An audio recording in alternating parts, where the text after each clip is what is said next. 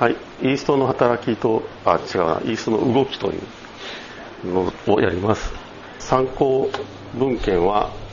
一応2冊ありまして、おなじみのあの、ジョージ・フィックスの Principles Brewing Science っていうのと、あとあの、マイケル・ジェイ・ルイス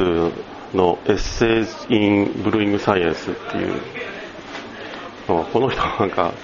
すごい読みにくいような気がするんですけど、確かブルーイングって有名な本を書いている人、今第2版が出てます。まず、イーストはですね、ワートはイーストによる発酵の原材料でありまして、えーイーストは、これはイーストの働きですね。甘い飲み物から甘くない飲み物、ビールに変化させるためのものです。このイーストによって4つの変化が起こります。1、イーストの働きで甘みをアルコールに置き換えます。それでかなり味が変わります。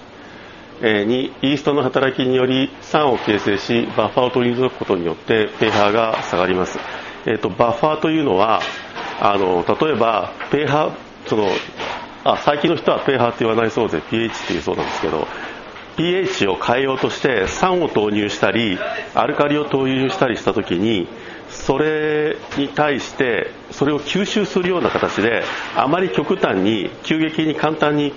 pH が変わらないような物質をバッファーというのがありましてでそういうのが本来はあるんですけどもイーストの働きによってバッファーを取り除くことによって pH が下がるそうですワートは 5. いくつぐらいなんですけどビールはもっと低いんじゃないですかねイーストの働きにより二酸化炭素を形成し炭酸飲料にします。4えー代謝廃棄物の形成と放出。廃棄物っていうとあれおかしいですけど代謝物ですね。アルコールと二酸化炭素以外のあのフレーバーの元になるような物質を形成しビールの中に出します。このようにしてイーストはモルトとホップに由来する基本的なフレーバーをこう拡張してそのイーストでが働く前はものすごく甘ったるい飲み物なわけですがなんか何やらよくわかんない飲み物なんですけどもそれをイーストの働きによって甘みをほとんどなくしてしまうことによって、え基本的なモルトであるとかホップであるとかというようなもののキャラクターを分かりやすくします。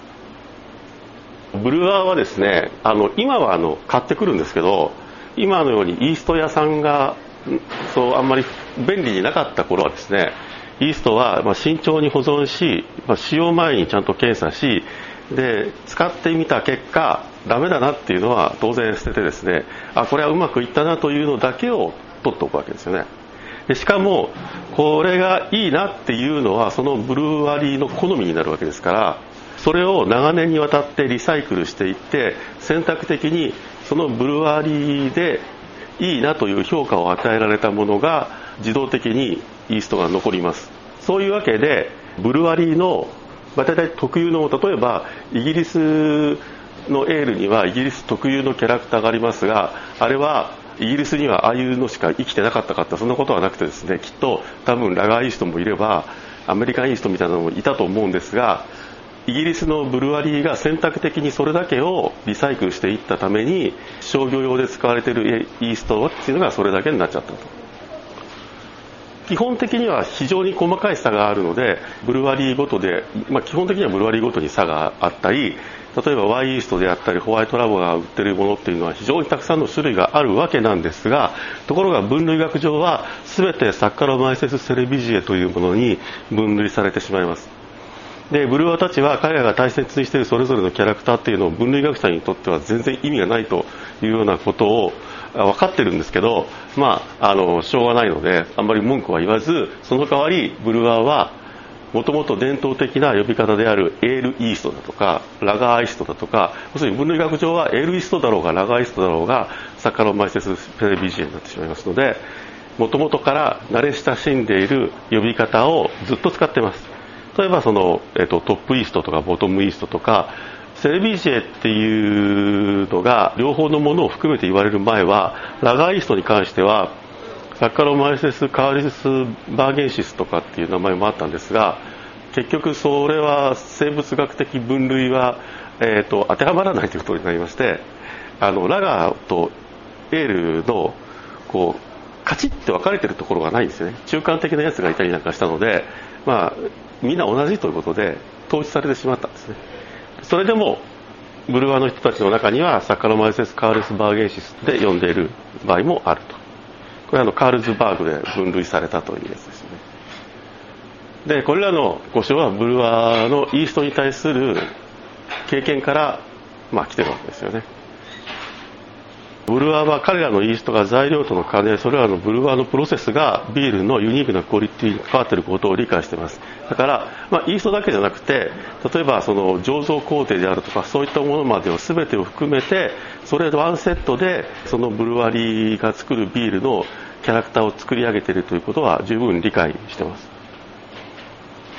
でその中で、え、ブルーイングプロセスの中で重要なことものの、まあ、最も重要かもしれないことはイーストの成長っていうのが非常に管理された制限された環境下で行われています。例えば酸素が取り組めないような状況での発酵であったり低温での発酵であったりリサイクルの繰り返しをするであるとかそういったあの一般社会で自然で発酵するものとは違った完全に管理された環境下での発酵というのが起こっています。で発酵とは発酵性糖分から効率の悪いエネルギーの抽出であり、ま、それゆえ糖分の量と代謝物質の量から考えても新しく生まれるイーストの数は割と少ない。要するにイーストはなぜ糖を食べるかというと自分の成長と,、えーと種族を増やすため分裂してたくさん個体数を増やすために糖を食べて活動するわけですが残念ながら発酵という環境下においてはエネルギー効率がイーストにとってはとても悪くてですねなのでそんなに実はイーストって増えないんですね。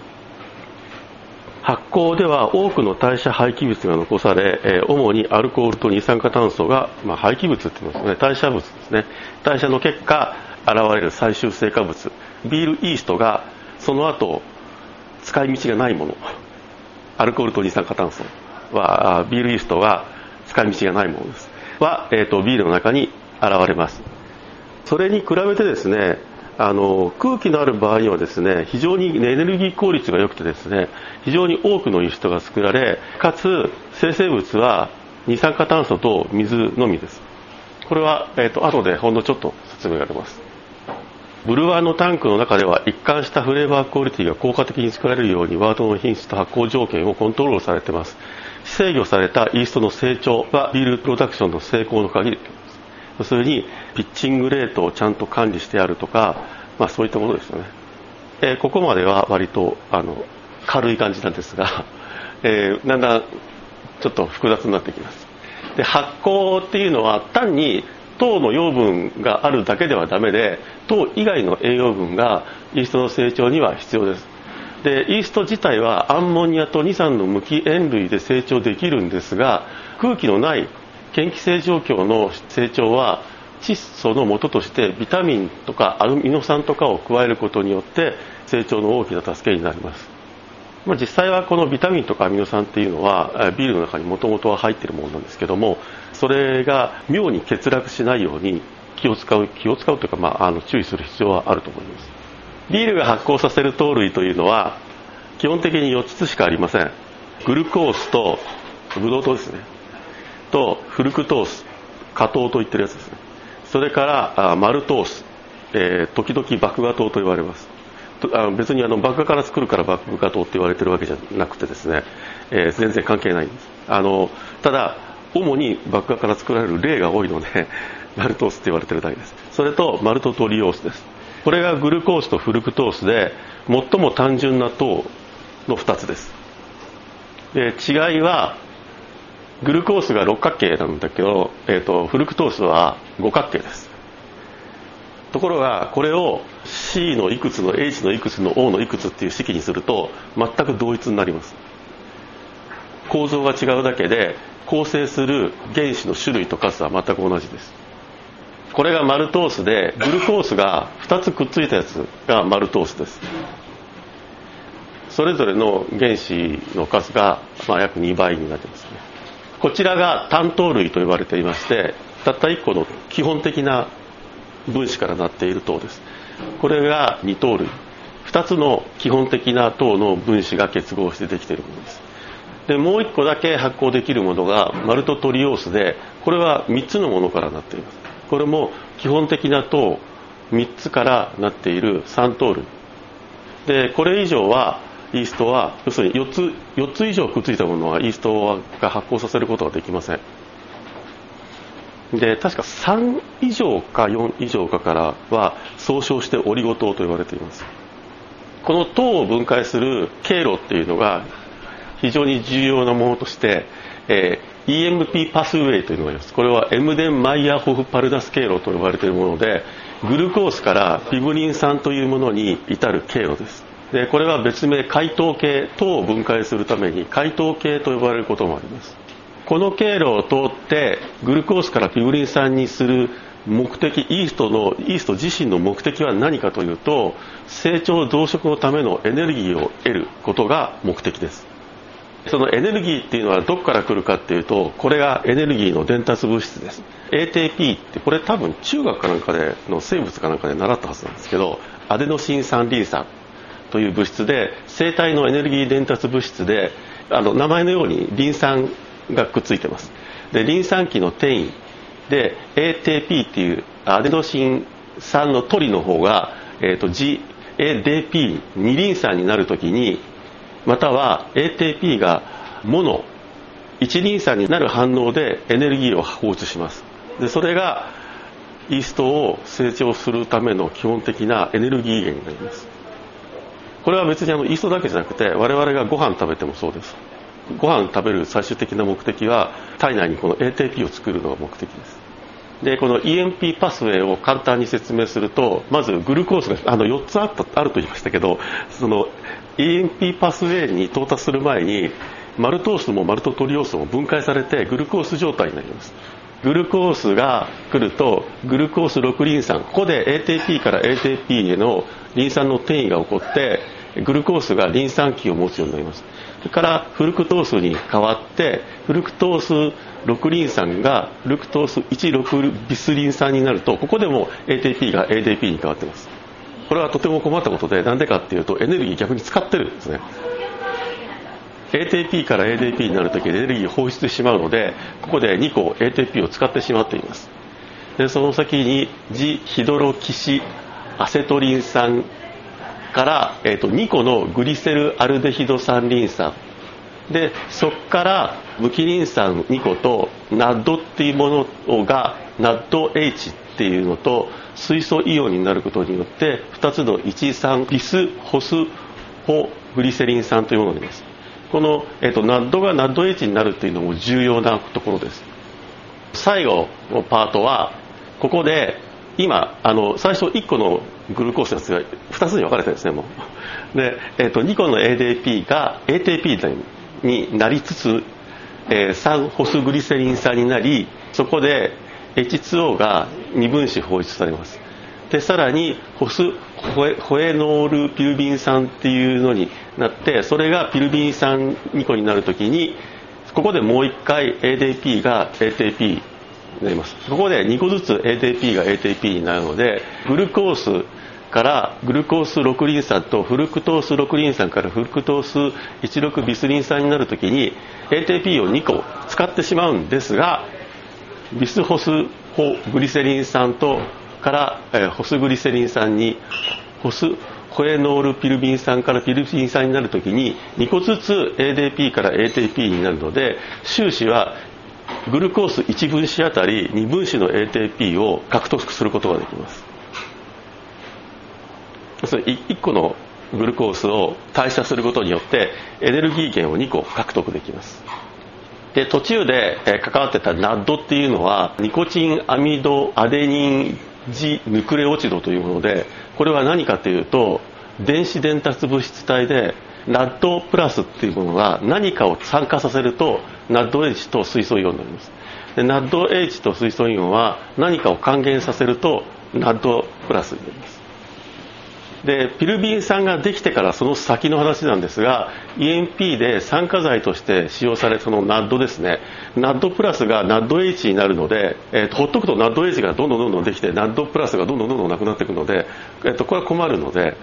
元に戻してやらないといけないんですね。NADH を NAD プラスに何かを還元して戻してやらなきゃいけないんですがここでピブリン酸から先は、えー、二酸化炭素が出てそれがアセトアルデヒドに変化します。でアセトアルデヒドを還元してやるとエタノールになります。でここで、えーと、ナッドプラスを回収します。要するにアセトアルデヒドをアルコールにするのは単にナッドを回収するためのものであって、えーと、他の反応では違うことで例えば乳酸発酵ではここでエタノールじゃなくて乳酸になったりする。で目的はナッドを安定供給することででそうでないとナッドがどんどんどんどん減っていってあの EMP パスウェイっていうのが止まってしまう。エネルギーを得られなくなってしまう。っていうのが EMP パスウェイで酸素がない場合の解凍系と呼ばれているところのピリビン酸のところまでがその EMP パスウェイなんですがところがこれはあの酸素が関与してない反応でしてそれがここの1個のグルコースから2つの二酸化炭素と2つのエタノールが、取り出せて2つの ATP が得られるというものです。ところが同じように1個のグルコースに酸素分子が関与して酸素がある状態で反応が起こると6つの二酸化炭素と6つの水ができてかつ ATP が38もできるんですということはどういうことかっていうと酸素がない状態と酸素がある状態ではエネルギー効率が16倍も違うんです。一番最初ワートを作って発酵させるときにエアレーションっていうのをやります。ワートをできるだけ空気に触れさせたり酸素に触れさせたりプロフェッショナルブルワリーでは酸素ボンベを使ってワートの中に酸素を泡を混ぜて、えー、ファーメンターに送ります。でできるだけ酸素の接触をしてワート内に酸素を溶け込ませるようにします。これはなぜかっていうと要するに最初のイーストがガーッと増えるまでのフェーズをできるだけエネルギー効率がいい酸素がある状態で進めたいからです。でそれは例えば、えー、何時間か経っちゃうとイーストはあんだけ一生懸命酸素をボンベで酸素を含ませたワートの中の酸素をあっという間に使い切ってしまいます。とっても楽なんです。あの酸素がある限りイーストはあでイーストっていうのはその酸素がある状態でもない状態でも生きていけるんですね。で酸素がある状態ではとっても楽なのでなんせ酸素がない状態よりも16倍も楽なのでそれでどんどんどんどんエネルギーを作ってまず成長と自己増殖をします。でそれで十分発酵が動くようになってから酸素がなくなってしまって今度はアルコールが作られるようになると。もう一ついいことはボトルコンディションのビールありますよね。ボトルコンディションは瓶内で発酵しますが瓶に詰める時に、まあ、多少空気が舞い込んだとしましょう。多少空気が舞い込んまあ、まあ、ヘッドスペースがあるからあの一概にそのそれがいいっていうわけにはいかないんですけどただ、えー、ビール内に溶け込んでいるあの酸素として気体として酸素が溶け込んじゃったものに関してはボトルコンディションがでイーストが発酵するときにあっという間にその瓶内の液体に入っている溶けてる酸素がなくなっちゃうんですよ。なので普通にフィルターしてカウンタープレッシャーで詰めるよりは酸素が多分少ない。ボトルコンディションの方が。なので酸化が若干しにくい。でもヘッドスペースにあれだけ巨大なあの空間があるので、まあ、何とも言えないんですけど。この EMP 経路っていうのは発酵における3つのメジャーな物質の生成に関与しています。エタノールと炭酸ガスとグリセリンです。でこれらは中間物質ではなく代謝物質です。グリセリンっていうのはちょっとよく分からなかったんですけどあの一応エタノールと炭酸ガスに関してはそれ以上何かになるわけじゃなくてそれ以上その先イーストが何かに使うわけじゃなくて最終成果物ですね。イーストも使わないで捨てちゃうわけです。イーストが関与するフレーバーはイーストの成長のための代謝物質が、えーと、幅広いフレーバーを作り出すことによってビールのフレーバーがつきます。でそれらの多くはそのうちイーストによって使われることのない生成物であったり代謝経路からリーク漏れ出しちゃったものです。でリークというのは代謝物質が過剰に生成されて自分自身にとってあまりに過剰に生成されると有害となってしまうような場合に、えー、自動的にイーストから外に出しちゃうってことをやるそうです。一般的にイーストは成長と代謝物質の生成は清相関で要するに成長がどんどんどんどん進んでいる時には代謝物質もどんどんどんどんできています。しかしそれに関わるエネルギーの生成にこそ重要な問題があって発酵の活発さは例えば温度であるとかピッチングレートであるとかワートに溶き込んでいる酸素であるとかに大きな影響を受けるんですが発酵の活発さと成長が全く同じ影響を受けるというわけではないそうです。でこれは発酵と成長っていうのはどういうことを意味しているかというと生物には以下と同化っていうのがあって基本的に2つのことをやります。1つはさっきの解凍系のように外から物質を取り込んで自分の使えるエネルギーを作り出すっていうの。これがこれが以下だったかな。で同化というのは例えばアミノ酸を組み立てて自分の体を作作っていく。っていうのがもう一つの仕事です。でこちらで言ってる成長っていうのはそっちの方です。で発酵って言ってるのはさっきの EMP パスウェイでエネルギーを作り出す作り出しているところです。でこれは必ずしも全く同じようにこっちが良ければこっちがいいっていうわけではないらしいんですね。で発酵と成長はバランスを取る取るようにしなさいって書いてあるんだけど実際どうやって取るのかっていうのはあまりよく書いてないんですねイースの成長はたくさんの素材を必要とします。それゆえ必要以上に作っちゃうそうです。例えばそのアミノ酸であったり体を作るためタンパク質を作るためにアミノ酸であったりなんだったりっていうのをいろいろ作るんですけどそれって結局あの入りもしないのに作っちゃうんだそうです。でそうするとどうなるかっていうとビールの中に出ちゃうんです。でもう一つは、えー、ものすごく反応が早くてバランスが取れなくなっちゃう。あるところの反応が間に合わなくなっちゃってそこから先に進めなくなっちゃったりなんかすると非常にその物質が過剰になって漏れ出しちゃう。例えば高い温度での発酵っていうのはパイプライン内にものすごい強い圧力をかけていると思うので通常の圧力であれば全然漏れもしないパイプラインが非常に高い圧力をかけるとどっかしらから漏れてくるというのと同じように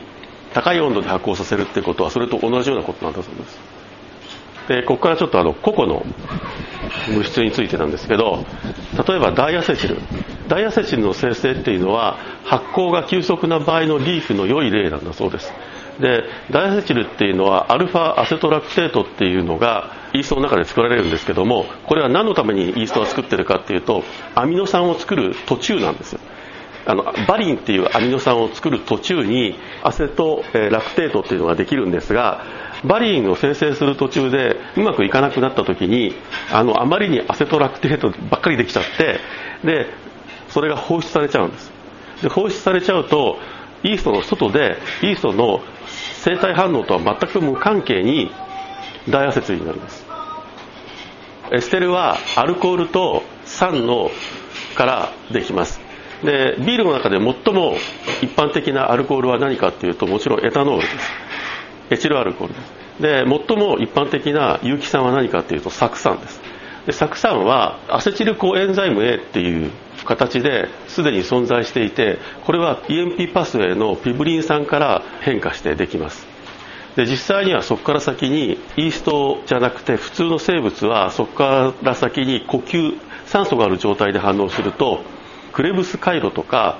クエン酸回路とか呼ばれているところに入ってその中で大量の ATP を作るようになります。でそのクエン酸回路とかクレブス回路とか言われているものは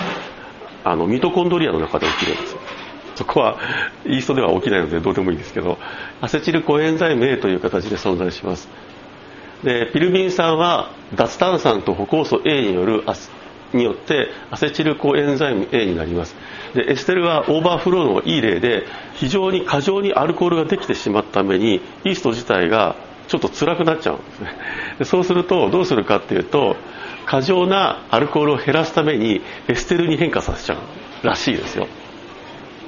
あとあのアシルコエンザイムっていうのはアセチルコエンザイムのできる前ででアセチルコエンザイムっていうのは脂肪酸化から何かからもできるらしいんですけれどもそれも過剰にできちゃうとアセチルコエンザイムになる前で止まっちゃって過剰にできちゃうとやはりそこからエステルになるらしいです。フーゼルアルコールこれは英語で higher alcohol って言ってあのアルコールの分子量の高いやつで、え一番低いのがメチルアルコールでその次がエチルアルコールで人間が飲んで健康に支障がないのは、まあ、大体ほぼあのエチルアルコールぐらいでそこから先は不快なフレーバーになっちゃうんですね。これはアルファオキソ酸っていうものがあってそれの代表的なのはピルビン酸だそう要す。るに代表的なビールに中に存在している代表的なものはピルビン酸だそうです。でピルビン酸はアセトアルデヒドエタノールっていうあの変化を遂げるんですがその他の多くにもいろんなものにいろんなアルファオキソ酸が存在していてで、えーと、そういうのがプールされてるんだそうです。イーストの中に。でアミノ酸がアミノ酸を作る時とかそういう必要な時に応じてひょいひょいって取ってきてそれを使うらしいんですがあの結局作りすぎちゃったやつとか結局余っちゃったやつとかっていうのはどうするかっていうとフィルビン酸がエタノールとなるようにその他のオキソ酸もアルデヒドになってアルコールになるんです。ただエタノールじゃなくてフーゼルアルコールになる。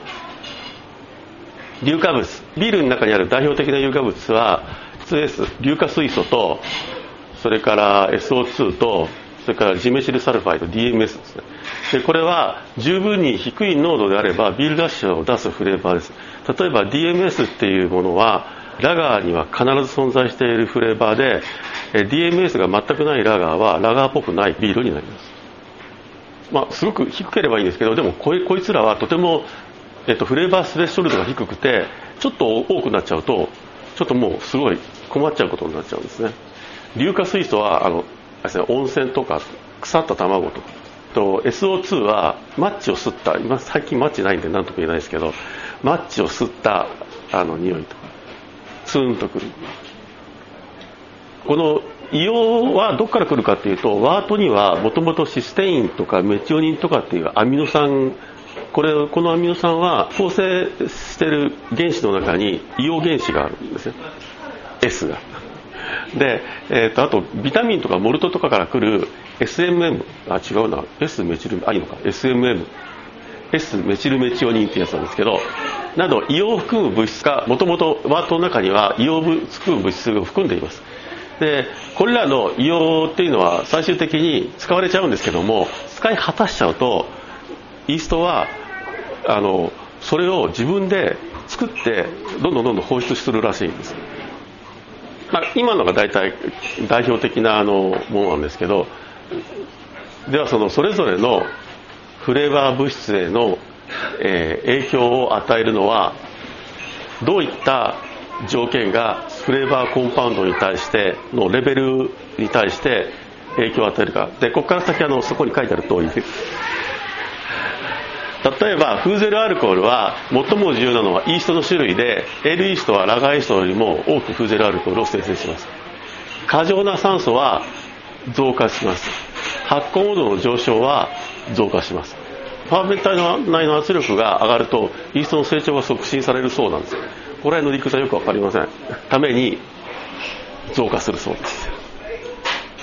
吸収できる窒素が不足気味になると増加するそうです。吸収できる窒素が過剰にあると増加するそうです。エステル、えー、ワートのグラビティ1.06以上ぐらいのグラビティによによると高ければ高いほどどんどんどんどん指数的に増加するそうです、まあ、例えばあのバーレーワインとかっていうのはエステリーなものが多いですよね。どっちかっていうと。ペールエールなんかに比べて、まあ、ペールエールもものによるかな。あとイーストの種類。それからファーメンター内の圧力、えー、イーストの成長が促進されるためにアセチルコエンザイムがフーゼルアルコール、ね、フーゼルアルコールのエステル化よりも細胞の生成を行うようになるために減少するそうです。要するにその体を作る方にアセチルコエンザイムを使っちゃうのでエステル作るよりもそっち側に目が向いちゃうので減るそうです。ダーティーワートって書いてあるんですけどあの要するにものすごく濁ってるっていうか、えー、まあ多分濁ってるですね。ワートってほっとけば沈殿物ができるんですけどそれはトゥルーブツって主に脂肪酸とかが多いんですけどあの脂肪酸が多いワートとかっていうのは減少します。それが高い、えー、カーボンナイトロジェン比であると増加するそうです。アセトアルデヒド。これはあのザイモモナスっていう細菌がいてでアルコール発酵する生物っていうのはイーストが最も代表的なものなんですけどそればかりじゃなくてこのザイモモナスっていう生物もアルコール発酵するんだそうでテキーラはえーと、リュウゼツランをこのザイモナスっていうのであ違うなザイモモナスっていうので発酵させるんだそうです。ところがこいつっていうのはアルコールって頑張れば10%ぐらいのアルコールができるんですけどこいつは頑張ってもなんかほんの2%とかそれぐらいしかできないらしいんであんま効率は良くないらしいんですけどそれに汚染された場合。それから、えーと、ファーメンターの圧力の増加。からイーストの活動を阻害する要因がある場合は増加。イーストとビールを早い時期に分離しちゃう。大抵のプロフェッショナルブルワーはコニカルって下があの円錐形になってる発酵容器を使ってますが下からイースト抜いちゃうとそれでイースト回収できたりするんですけどそういうのを早くやっちゃうとかあと発酵が止まってすぐにフィルターしちゃうとかそういうことをやると増加するそうです。ダイアセチル。ダイアセチルの増加に影響するのはペディオコッカスとかラクトバチルス乳酸菌ですね、えー、による汚染。それからイーストの活動を阻害する要因がある場合は増加。早いイーストとビールの分離も増加。発酵温度の上昇は減少。これだけは僕全部理屈が分かるんですよ。あの diacetyl は acetyl lactate だっけ？の acetolactate。がイーストの外に出て diacetyl に変化するんですけど diacetyl に変化する要因はペーハーと温度が大きいんです。で温度が高ければ高いほどそいつが diacetyl に変化するんです。なので温度が上昇するとなんで減少するかっていうとその先に diacetyl はイーストが再吸収をしてそれを2段階ぐらい酸化だか還元だかをした結果ほぼ無味無臭の物質になるんです。でそのために温度が高くて acetolactate の状態じゃなくて一番最悪なのは acetolactate の状態になったまま瓶に入って出荷されちゃうのが一番危ないんですね。そうするとお店の冷蔵庫の中とか家庭の冷蔵庫の中でダイセチができちゃう。それよりはまだイーストが生きてる状態の時に再吸収できる状態の時に一生懸命ダイアセチルに変化させちゃって元になる物質を可能な限り減らすというのが非常に重要でだから温度を上げるといいんです。それから早いイーストのビールを分離すると要するにビールが再吸収できなくなっちゃうからダイアセチルが増える。イーストの活動を阻害する要因もやっぱり同じ理由でイーストがダイアセチルを吸収できなくなってしまう。ピッチングレートを増やすと減少する。これもそうですね。イーストが多ければ多いほどダイアセチルを吸収しやすくなる。不十分な酸素不十分な酸素は増加。あ要するに酸素が少ないとイーストが一番最初に元気な状態でスタートしないからその状態で最後までいっちゃうとえダイアセチルを吸収しにくい。それからファンレベルが低いっていうのは分かりません。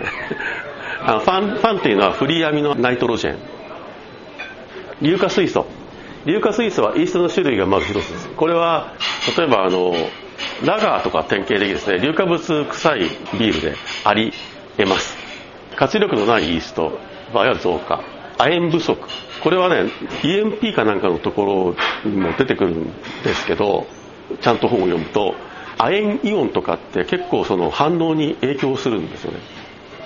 それからダーティーワートは増加。銅は減少。銅は減少っていうのは面白い話で例えばワートチラーの一部であるとかいうのが銅である場合は銅イオンがワート内に出て硫化物と反応することによって最終的にビールの中に入ってくる臭い状態で入ってくる硫化物を抑えることができるらしいんですよ。だからケトルを銅に一部を銅にするとかっていうのはある程度意味があるらしい。うちはあのあれですねイマージョンワードチラが銅それでなんかいいことがあるのかな